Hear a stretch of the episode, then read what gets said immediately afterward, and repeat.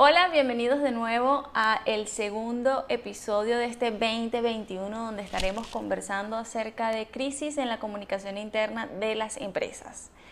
Eh, si no escucharon el episodio número uno, los invito a que vayan a mi canal de YouTube y vean el episodio número uno de este 2021, donde estuvimos hablando de un tema muy, muy interesante como es la formación en cultura de servicio. Recuerden que pueden seguirnos en mis redes sociales, arroba Alexaura Méndez en Instagram, Alexaura Méndez en YouTube. Pueden suscribirse, darle like, comentar o compartir todo el contenido que se está publicando y mi persona estaría muy, muy agradecida. El tema de hoy, crisis en la comunicación interna de una empresa. Y ustedes se preguntarán, Alexaura, ¿existen crisis en la comunicación?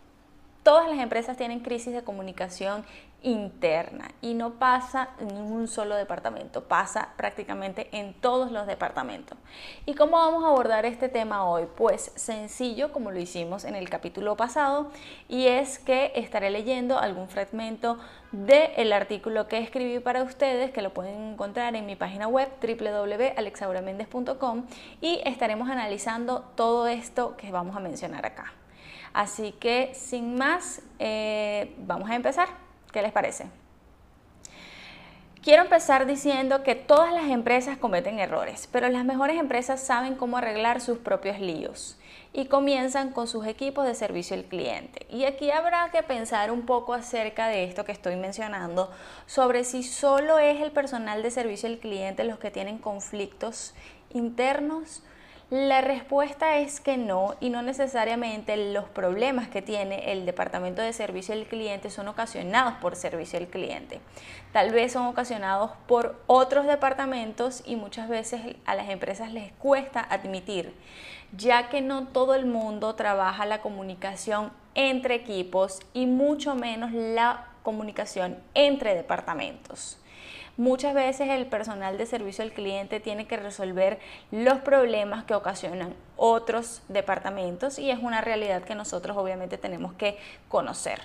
Las empresas exitosas no esperan a que ocurra un problema, lo anticipan y preparan a sus equipos de servicio al cliente en consecuencia.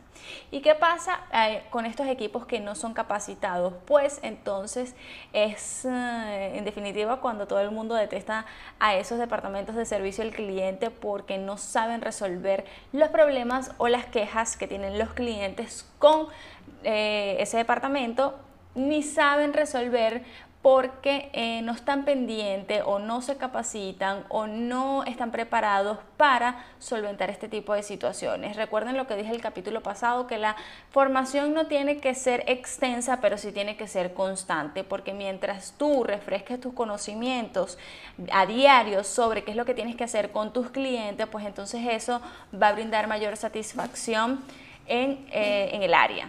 Se deben crear planes de comunicación de crisis y educar a cada representante sobre cómo responder a las preguntas comunes o a las situaciones comunes que los clientes tengan hacia la empresa.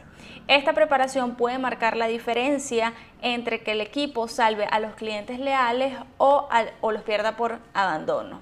Es decir, que si tú sabes resolver alguna situación eh, desafortunada con un cliente, pues es más probable que el cliente se quede trabajando con esta empresa. Pero si no resuelves el problema al cliente, pues entonces este se va a ir con quien sí le dé lo que está buscando y ya esto lo hemos mencionado un montón de veces en otros videos.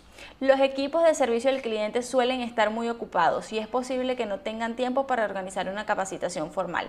Es cierto, siempre están contestando llamadas, siempre están atendiendo clientes, siempre están respondiendo emails, pero de nuevo, la capacitación no debe ser extensa, debe ser constante. Sin embargo, esto no excluye a su equipo de realizar actividades que puedan ayudar a, perfeccionar las habilidades. Y con esto me refiero a que la formación debe ser todos los días un poquito un poquito hoy, un poquito mañana. ¿Para qué? Para que las habilidades se refuercen y los conocimientos siempre estén ahí, a flor de piel, que tú sepas cómo reaccionar, que sepas que a lo mejor a tu compañero le pasó una situación con un cliente, pues a ti también te puede pasar con otro cliente, pero si ya tú tienes algún ejemplo de cómo él lo resolvió o cómo él lo manejó, pues entonces tú puedes tomar parte de eso y aplicarlo también con los clientes. Las crisis en la comunicación existen a diario en todas las empresas. El detalle está en cómo nosotros manejamos estas situaciones delante de nuestros clientes, con nuestros clientes, con nuestros compañeros de trabajo. Es importante que nosotros sepamos cómo actuar ante una crisis comunicacional. Este ha sido el capítulo de hoy el segundo capítulo de este 2021 donde hablamos de crisis en la comunicación interna de las empresas. Espero que te haya gustado, espero que la información hoy mostrada aquí sea de gran valor y recuerda que nos vemos todos los viernes a las 7 de la mañana en YouTube eh, con muchísimo más contenido de servicio al cliente.